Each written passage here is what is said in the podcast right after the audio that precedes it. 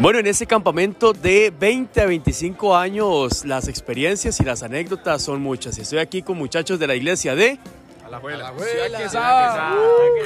El estudio bíblico en Ciudad Quesada y de, y de Alajuela. Muy bien, bueno, aquí estamos al frente de la soda, ya en la última noche de este campamento y yo les quiero preguntar algo a todos los que están por acá. ¿Qué anécdota podemos contar en público, verdad? De algo gracioso, algo que haya marcado ese campamento para ustedes. Una anécdota de cabina o de juegos o de algo. ¿Quién? ¿Quién cuenta aquí la anécdota? Dino, es que, bueno, este, mucho gusto, ¿verdad? Para toda la, la audiencia. este, digo, muchacho, ¿verdad? En la cabina decimos ya, buenas noches, todo el mundo está cansado, ¿verdad? Todo el mundo tiene su, su viaje, tuvo su, su viaje ajetreado.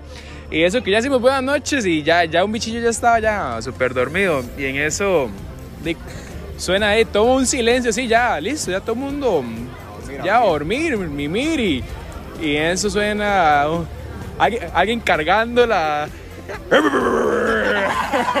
¿Cómo, cómo, cómo, cómo? Pero, ¿cómo, cómo era que hacía? ¿Cómo era que hacía? No, no, no, no, es que ellos dicen, ellos dicen que yo ronco, pero yo no ronco, yo, yo me acuesto a dormir y me levanto hasta el otro día. Bueno, eso, eso, Lo venía revolucionando. Yo estaba soñando, yo estaba soñando que venía bajando el Cerro de la Muerte. Entonces de ahí uno tenía que revolucionar con freno motor, usted sabe. bueno, eso en cuanto a la parte de, de anécdota, ¿verdad? Va a quedar de, marcado de por vida como el que ronca, ¿verdad? Y en la parte espiritual, ¿qué recuerdan de alguna lección, de algún devocional, de alguna prédica que ustedes digan, bueno, en este campamento yo me llevo eso, me lo llevo a mi corazón, lo anoté en mis decisiones y de verdad me, me impactó? Bueno, ah, hemos tenido varios, este, bueno, enseñanzas y una de ellas fue como guardar las convicciones. Eh, yo tomé la decisión de guardar las convicciones, de hacerlas más fuertes, digamos, y, y poder, digamos, crecer en eso y cada que pase algo, algún problema, sé que yo voy a tener las convicciones fuertes. Una más, una más por aquí. ¿Quién más? ¿Quién más quiere contar alguna, alguna decisión, algo que hayan aprendido? Eh, ok, siento que parte eh, muy importante fue la enseñanza en cada una de las sesiones, eh, donde se tocaron diversos temas de diversa índole que ay- ayudó bastante a mm, quizás tener una comprensión completa de muchos aspectos que en la vida espiritual eh, y también en la vida cotidiana se ven y a los que nos enfrentamos todos los días y hace indispensable eh, que los manejemos y que en sí, eh, no sé, a, a plenitud. Excelente, excelente, muy bien. Y aquí llegaron también unas chicas de Ciudad Quesada. Algo que hayan aprendido de ese campamento. ¿Son de Ciudad Quesada también? Sí. Algo que hayan aprendido de ese campamento que se lleven de enseñanza espiritual. Nada, no aprendieron nada. Sí. Eh, bueno, una frase es como yo amo a la persona, pero odio el pecado de la persona. Ok, muy bien, muy bien. Bueno, muchas gracias.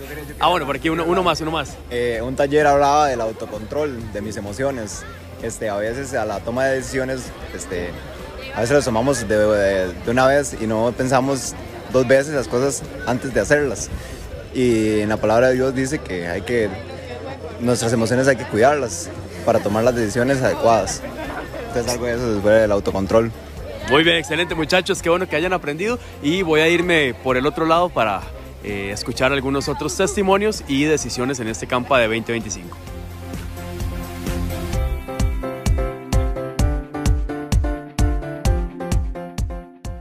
Bueno, y todavía estamos acá al frente de la soda. Eh, estamos como un tiempo libre, ¿verdad? Están como en un tiempo libre de, se viene ahorita salchipapas y demás. Bueno, en este, en este campamento tenemos, tenemos eh, la oportunidad de haber compartido bastante, ¿verdad? En la cabina, en el equipo, en los juegos. Y que, que ha sido algo gracioso, algo que dice, hey, fue demasiado risa, fue demasiado risa lo que pasó, qué anécdota, ¿qué pueden contar? Eh, ver a alguien exponer y que se enrede y se rasque la cabeza y tener que morderme los labios para no reírme en media exposición, o sea, rajado, o sea, morderme los labios literal, o sea, es que literal, Así que explotado de risa ya. o sea, eh, hasta tuve que volver a ver a otro lado porque ya, si yo me reía, él se iba a reír y ya, se iba todo. ¿Qué dijo? ¿Qué dijo? ¿Qué qué? Que fue a mí que me pasó, sí. Ah, ok. Ok, muy bien, muy bien. Una más. ¿Cómo definirían lo que pasó en este campamento? Tanto en la parte de entretenimiento y de verdad de todo, pero también en la parte espiritual. O sea, fueron bastante las enseñanzas, los talleres.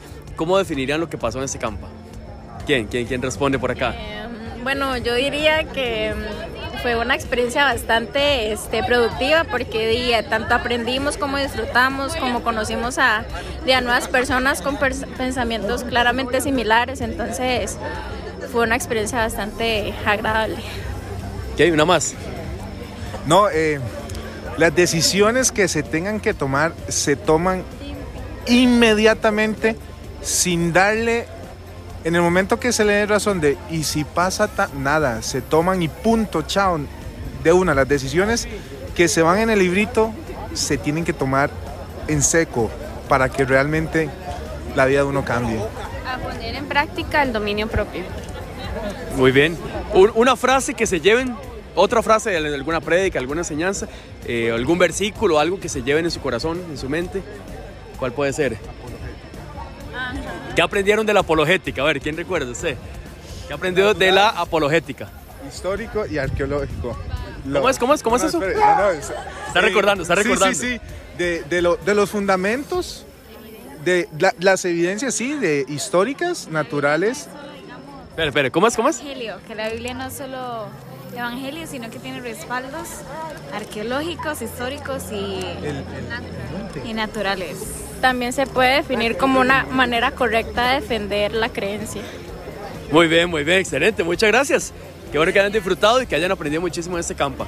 Vamos a escuchar ahora entonces la prédica del pastor Isaac Rivera de la Iglesia Bíblica Bautista en Agua Caliente.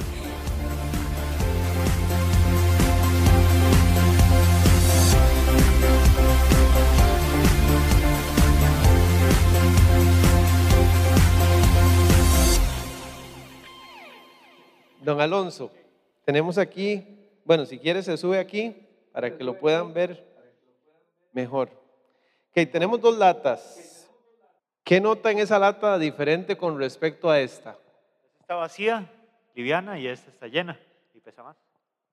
Ok, muy bien, don Alonso, entonces ayúdeme arrugando esa lata ahí como usted quiera, se le...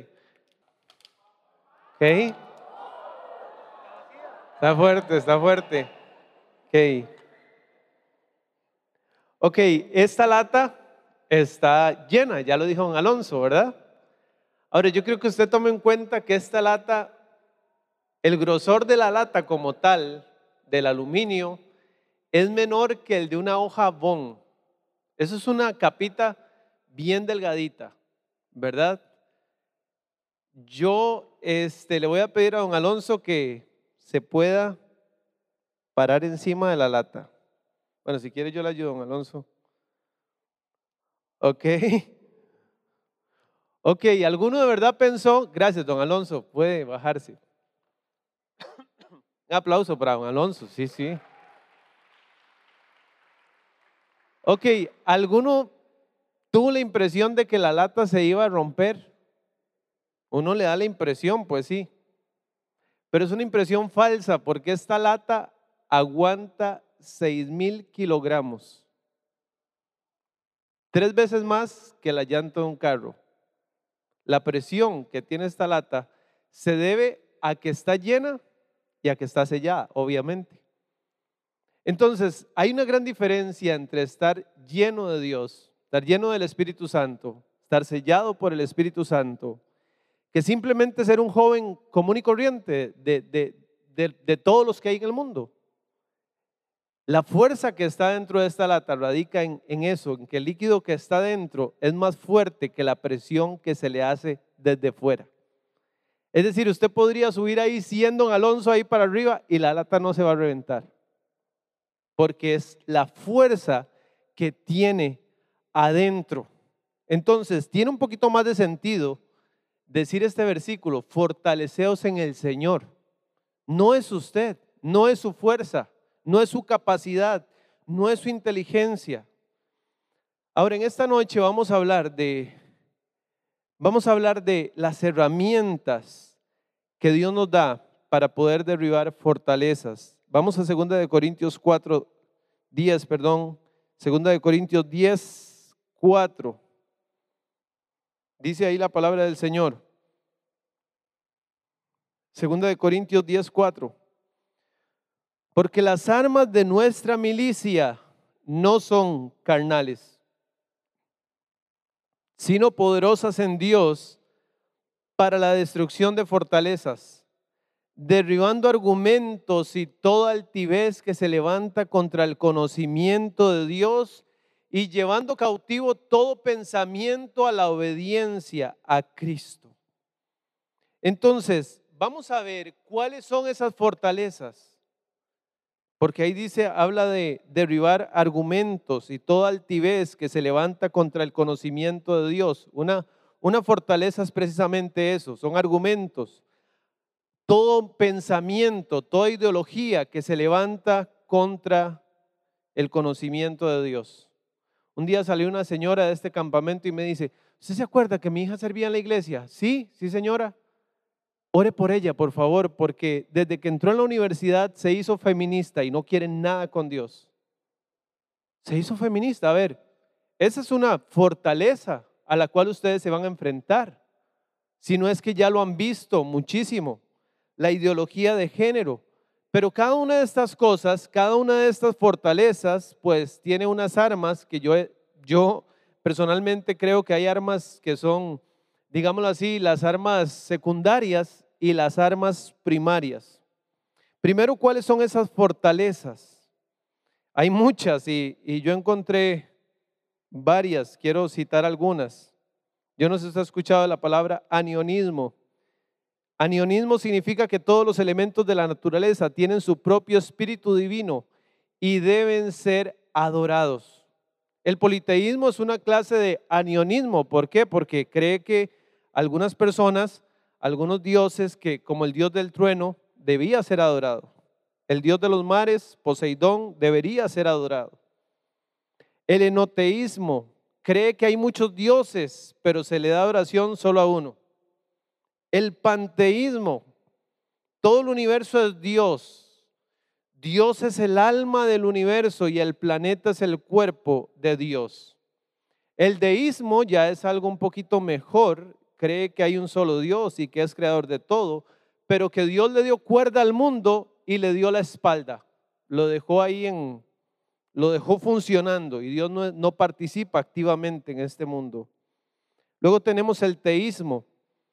Cree lo mismo, que hay un solo Dios que es creador, pero que es distinto del mundo y que es personal, con la salvedad de que Él está continuamente activo en su creación entonces nosotros somos, de alguna forma, somos teístas o monoteístas. Pero también tenemos el modernismo. El modernismo lo quiere comprobar todo con el método científico. Después está el postmodernismo. Afirma al menos una verdad absoluta, que la verdad absoluta no existe, que ninguna verdad absoluta debe ser afirmada. Ahora, como nos dijo el profesor de de la materia apologética, cuando alguien le diga a usted que la verdad absoluta no existe, pregúntele, ¿esa es una afirmación absoluta o relativa? Porque si es relativa, usted me está obligando, usted me está pidiendo que no le crea. Pero no, ellos aseguran todo esto como absoluto. Lo único que no puede ser absoluto es que hay un Dios todopoderoso que hizo el mundo. Eso es lo único que no puede ser absoluto. Pero nosotros creemos eso. Ahora, hay algunas, hay algunos otros pensamientos como el agnosticismo.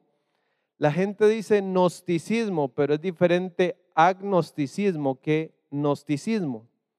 El agnosticismo, que es el más famoso, sostiene la existencia de un Dios, pero que ese Dios es inaccesible para el conocimiento humano. O sea, si hay un Dios, pero no se esfuerce en conocerlo porque usted no lo va a poder conocer nunca. Entonces, viva como usted quiera. No niega la existencia de Dios, solo dice que es incognoscible. Es un ateísmo solapado. Y por supuesto está el ateísmo. El joven que llega y le dice, yo no creo en Dios. Y punto, eso es como, como todo. Y como pastor es duro cuando un joven se le acerca a usted y le dice, ¿sabe qué, pastor?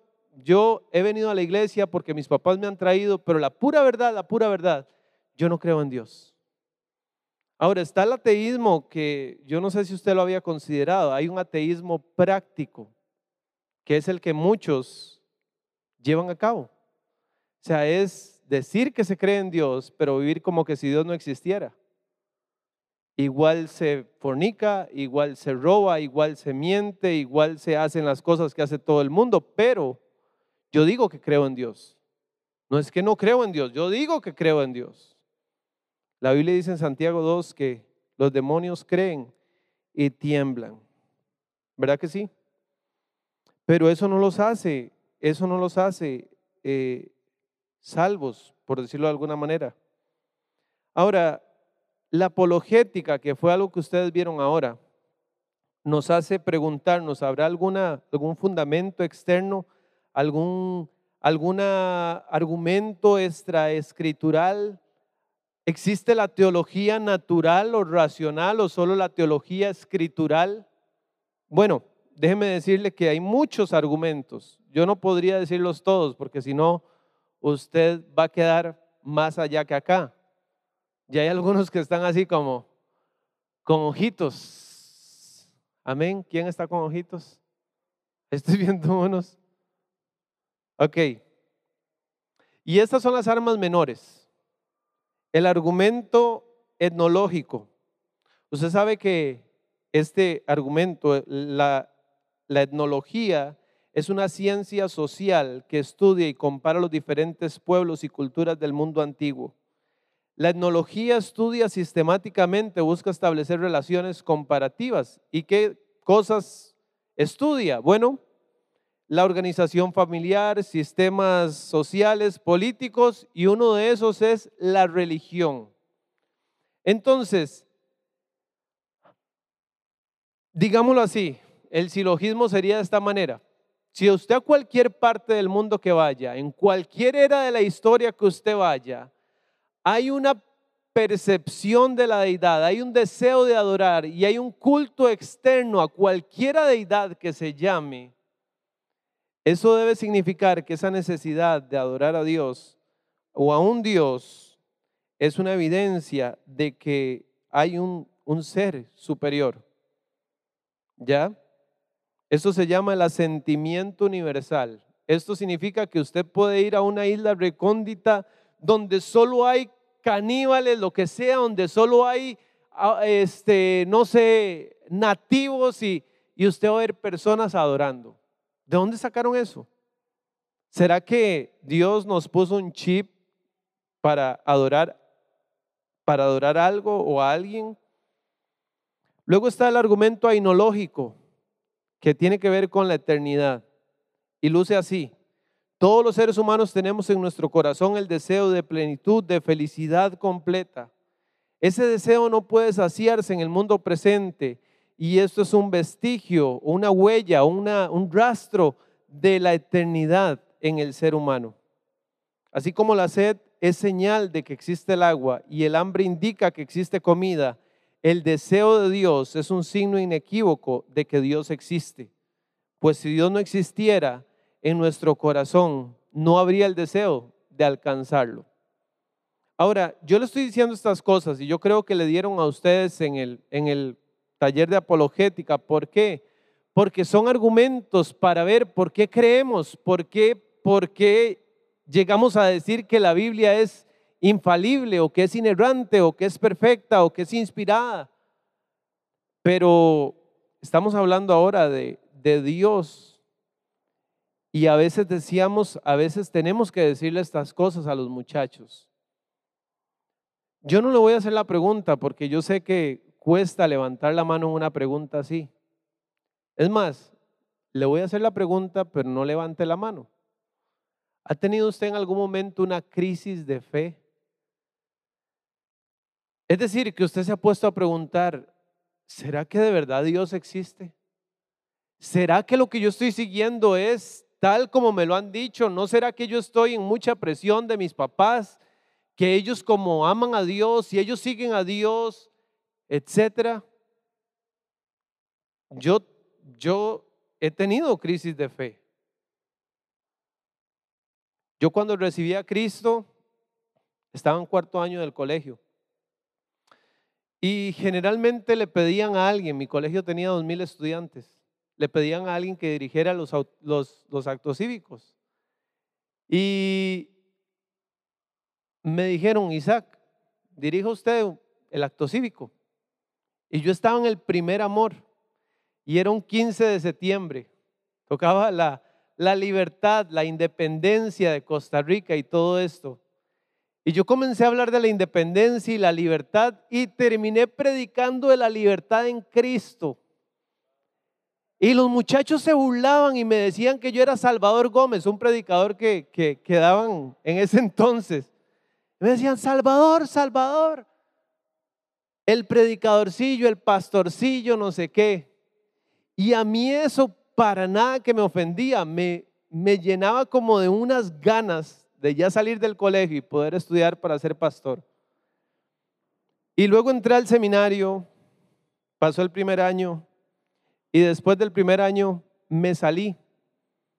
Y después de que me salí del seminario, comencé a alejarme de Dios, comencé a alejarme de la Biblia, comencé a alejarme de la socie, comencé a alejarme de mis papás, comencé a pelear con mis papás, comenzó una crisis de fe.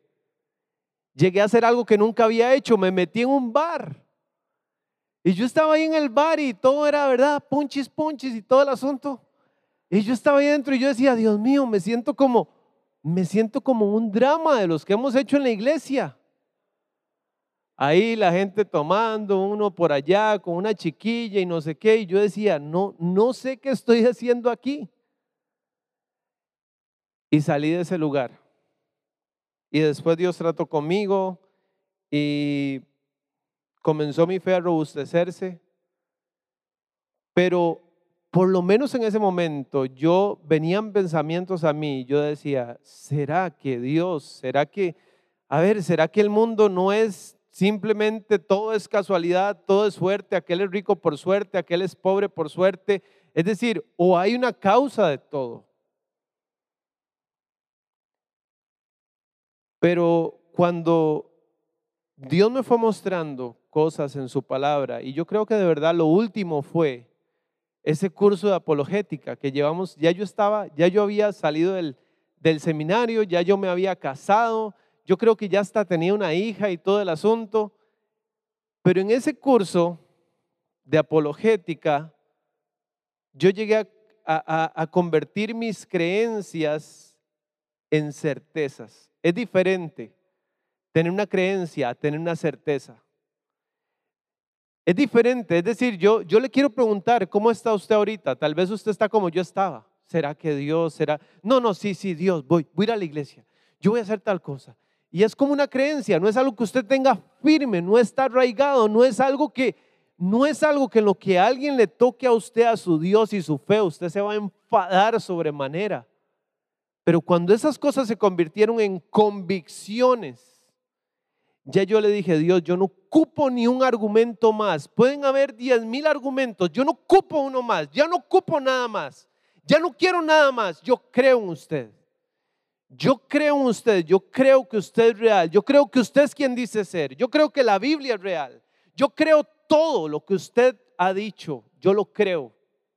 Ya no voy a resistirme más o no voy a ser una persona que va a creer ahí a medias, que va a estar más o menos y que le tienen que dar una cosa y otra. Y yo le puedo dar a ustedes, aquí tengo un montón, el argumento antropológico, el argumento cosmológico, el argumento ontológico, el teleológico, el axiológico. Y usted puede poner un montón de argumentos, porque en realidad argumentos hay un montón. Y todos ellos son muy contundentes. Ninguno tiene que ver con la Biblia porque nos enseñaban que si usted dice, a ver, la Biblia es verdad porque la Biblia dice que es verdad. Eso se llama una falacia circular. Es decir, yo soy bonito porque mi mamá dice que yo soy bonito. Yo soy bonito porque mi esposa dice que soy bonito. O sea, es una, es una falacia circular.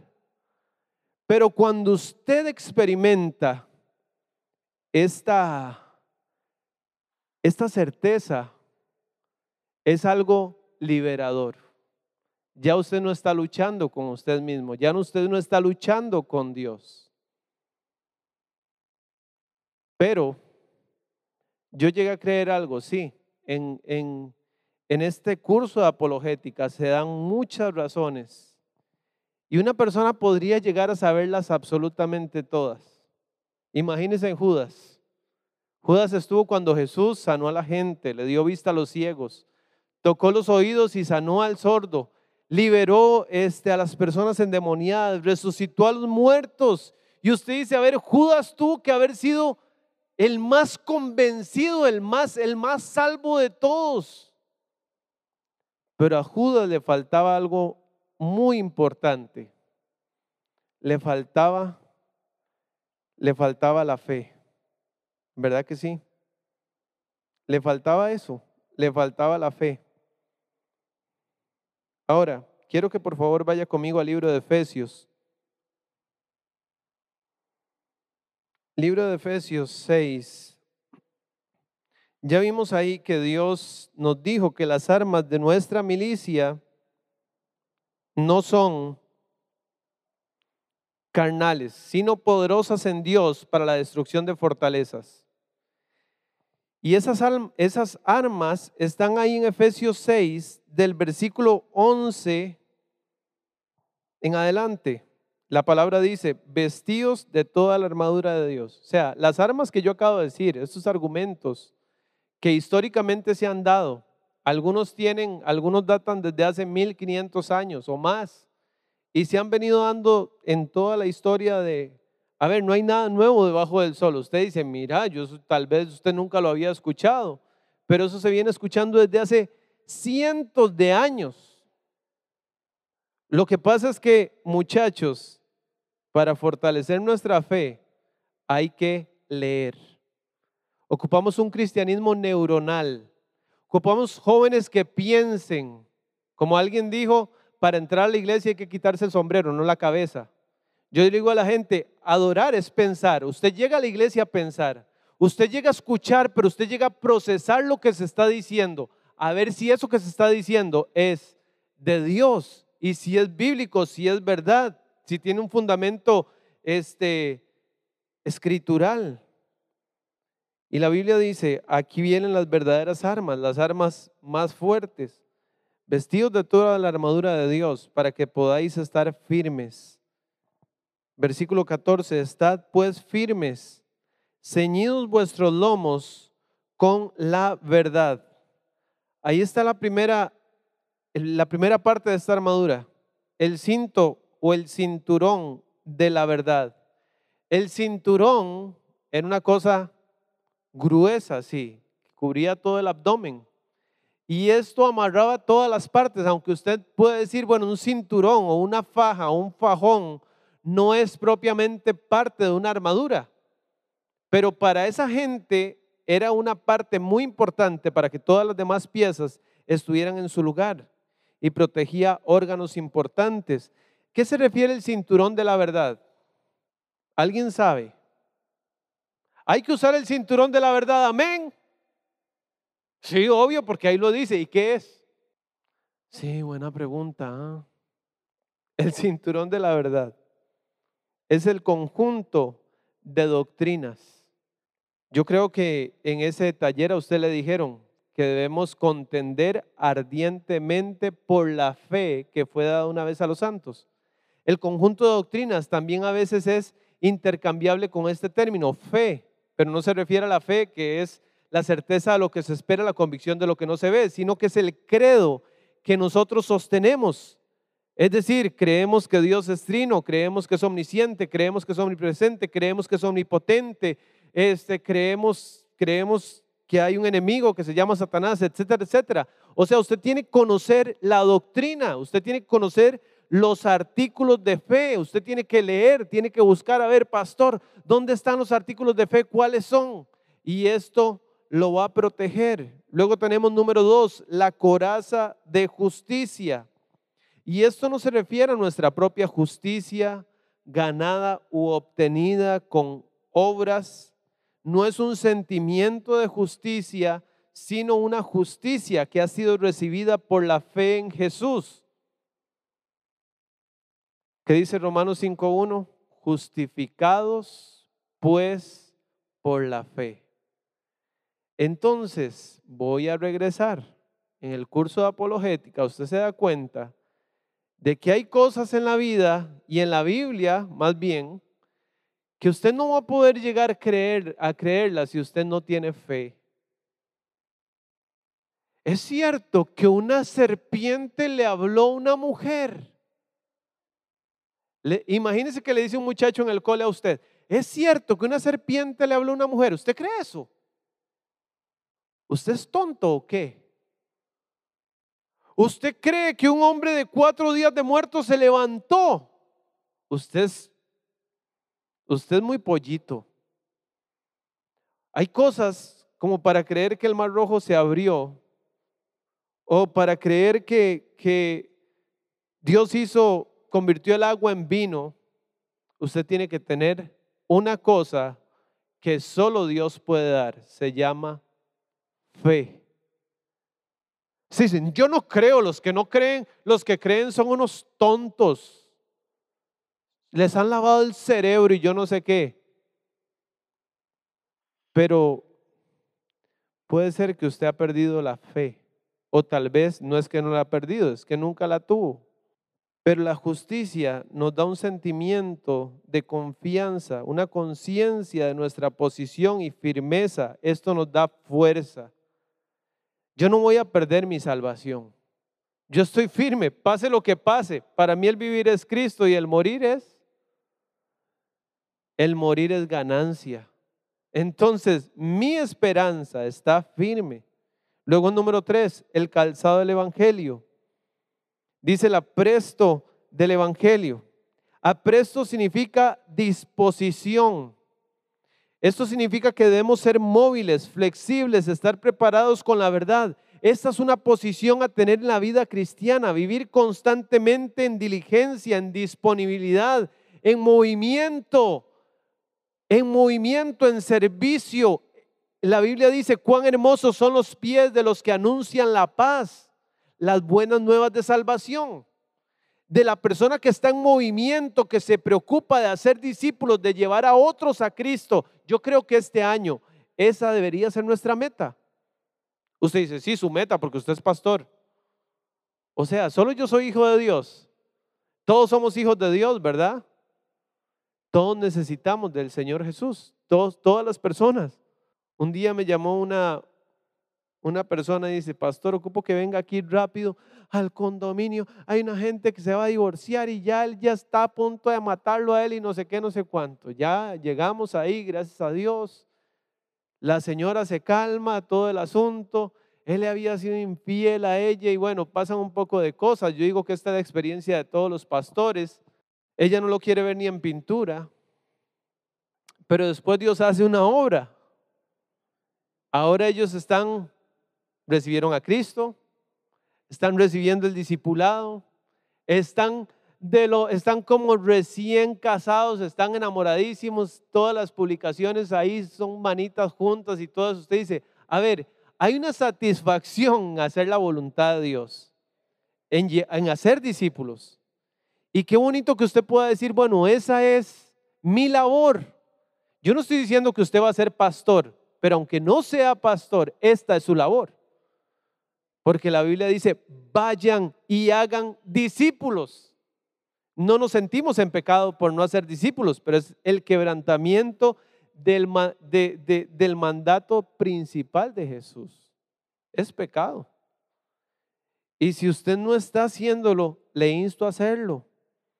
Número cuatro, dice, sobre todo, tomad el escudo de la fe con que ustedes puedan apagar los dardos de fuego del maligno. Sobre todo, tome el escudo de la fe. Tome el escudo de la fe. La fe es la certeza. Puede ser que usted esté convencido. Puede ser que usted tenga creencias, que usted sostenga ciertas cosas y que usted lo diga con un poco de timidez. Pero cuando ya usted lo cree, hay un alivio yo sé de lo que estoy hablando, porque yo he estado en el momento donde la fe está, donde la fe está en cuidados intensivos. ¡Pip! ¡Pip! ¡Pip! Usted dice, ya se va a morir esa fe. Y de un pronto a otro Dios les resucita la fe y las, las cosas que había creído se vuelven en certezas, en convicciones. Toma el yelmo de la salvación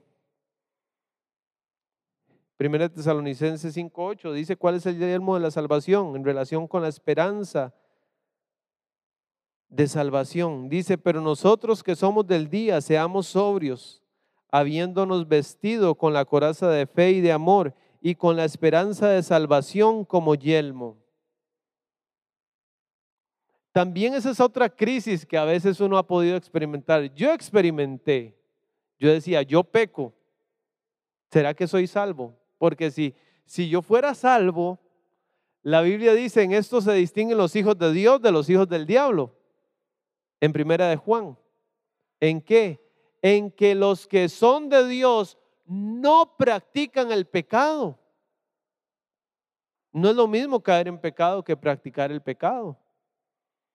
Pero yo tenía estas, a veces estas inseguridades. Pero esa, esa inseguridad la trae tener una vida que está repartida.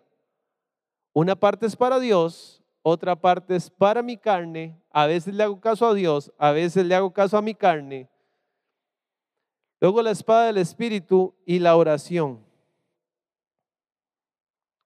Luego, volviendo a 2 de Corintios 10:5, derribando argumentos y toda altivez que se levanta contra el conocimiento de Dios. Y llevando cautivo todo pensamiento a la obediencia a Cristo. Todo pensamiento no es nada más que yo tuve un pensamiento de robar y que entonces llevo ese pensamiento de robar cautivo a la obediencia a Cristo. No, es toda ideología, todo pensamiento es toda cosmovisión. El ateísmo es una cosmovisión. Usted no debería decir, bueno, aquel es ateo y de ahí, lo siento, de ahí, si él no quiere creer salado. No, la Biblia dice que usted debería llevar todo pensamiento, usted debería ayudar a ese, a ese compañero ateo a que, que él pueda creer. Luego dice la palabra del Señor en primera de Juan 5:4. Y quiero enfatizar este mensaje, ya que voy terminando en esa palabra, la fe. ¿Quiere usted ser fuerte? ¿Quiere ser fuerte? Tiene que ser fuerte en la fe. Si usted no es fuerte en la fe, va a estar vacilando entre un pensamiento y otro. Entre que si Dios es Dios y merece ser amado y merece ser servido y merece toda mi dedicación y merece todo, todo lo mío o no. Y entonces en eso se nos puede ir la vida. Primera de Juan 5:4. Porque todo lo que es nacido de Dios vence al mundo. Y esta es la victoria que ha vencido al mundo. ¿Cuál? Nuestra fe. Nuestra fe. Si alguien lo agarra a usted y no lo ve muy convencido, va a decir, este va a ser facilito. De rodárselo, de llevárselo, de meterlo en esta ideología. Esta va a ser fácil de que caiga en el feminismo. Este va a ser fácil de rodárselo al agnosticismo, al pluralismo, al modernismo, al humanismo, a cualquiera de esas cosas que aunque usted no se sabía el nombre, la corriente está ahí, la fortaleza está ahí. Efesios 2.8, usted no lo tiene que buscar, se lo sabe de memoria. Sí, porque por gracia sois salvos por medio de la fe. Y esto no de vosotros, pues es donde Dios. Quiero hacer una pregunta muy fácil. ¿A qué se refiere esto? Dice, y esto no de vosotros.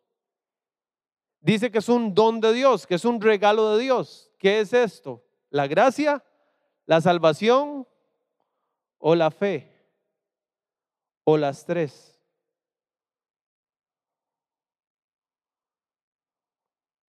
Usted dice, sí, yo soy salvo porque yo creí en Cristo. Sí, pero eso no es de usted. No es de usted. Dice la Biblia que esto no nace en el ser humano. No es una reacción natural del ser humano. Dice que la persona no tiene fe hasta que Dios le regala fe. No, porque se refiere a la gracia. Bueno, pero la salvación es por gracia y el medio es la fe. Y esto, sea la gracia, la salvación o la fe, no proviene de ustedes. Es un regalo de Dios.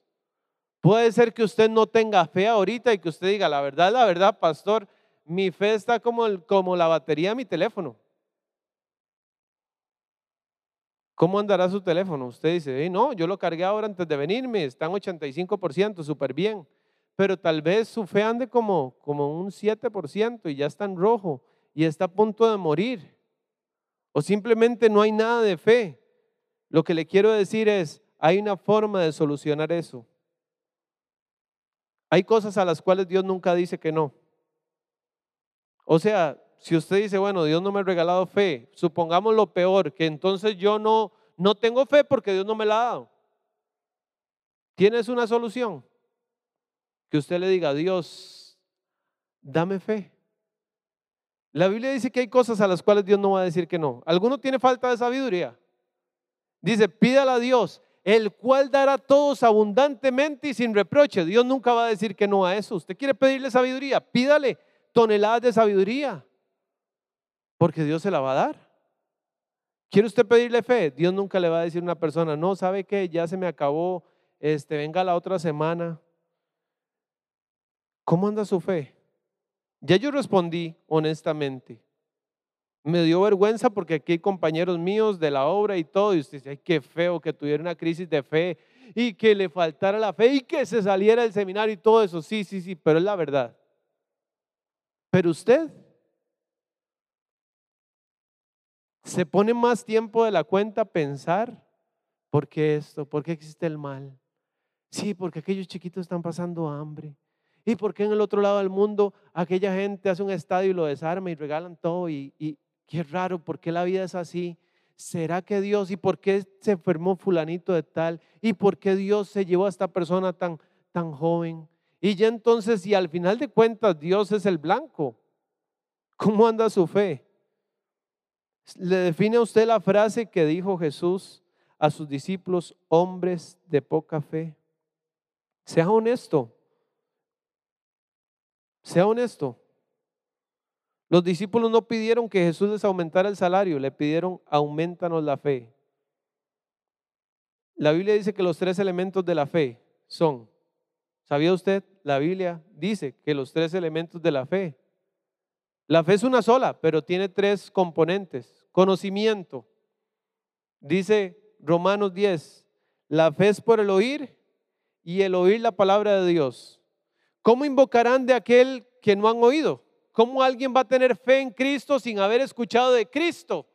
Entonces, para tener fe hay que tener conocimiento, asentimiento a lo que se me dijo. Número dos, yo tengo que decir, sí, yo creo en eso.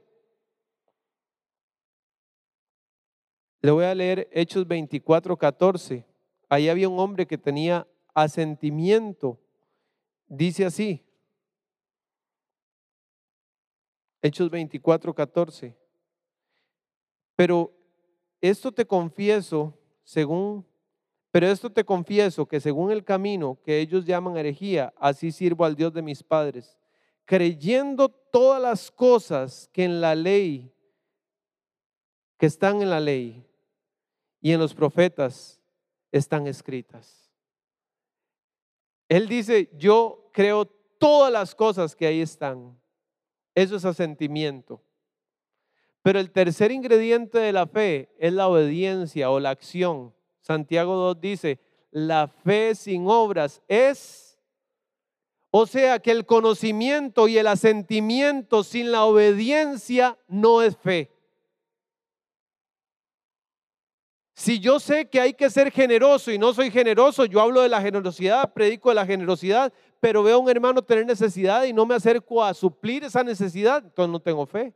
Yo creo en la generosidad, hablo de la generosidad, pero si no soy generoso, no tengo fe, porque no estoy llevando a la práctica lo que he creído o el conocimiento que he recibido y el asentimiento que le he dado a esa verdad.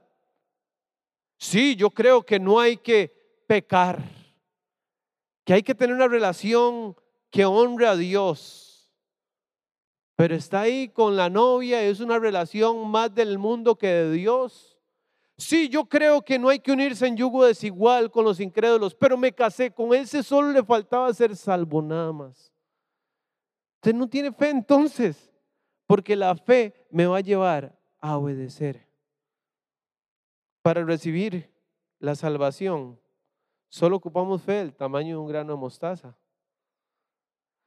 Solamente creer un poquito y esa fe va a ir en aumento. Póngase de pie, por favor. ¿Quiere usted ser fuerte? Fortalezcas en el Señor. Únase al Señor. Péguese al Señor.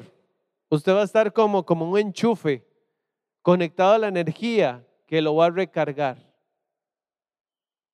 Yo repito, ¿cómo está su fe? Padre Celestial, fortalece la confianza de estos jóvenes en tu bondad. Ayúdanos a recordar, Señor, que a los que aman a Dios, todas las cosas, todas las cosas nos ayudan para bien. Ayúdanos a decir, como decía esa canción, descanso en tu fidelidad y en tu gran amor descanso en tu perfección, descanso en tu poder, en tu sabiduría y en tu amor. En el nombre de Jesús. Amén. Y amén.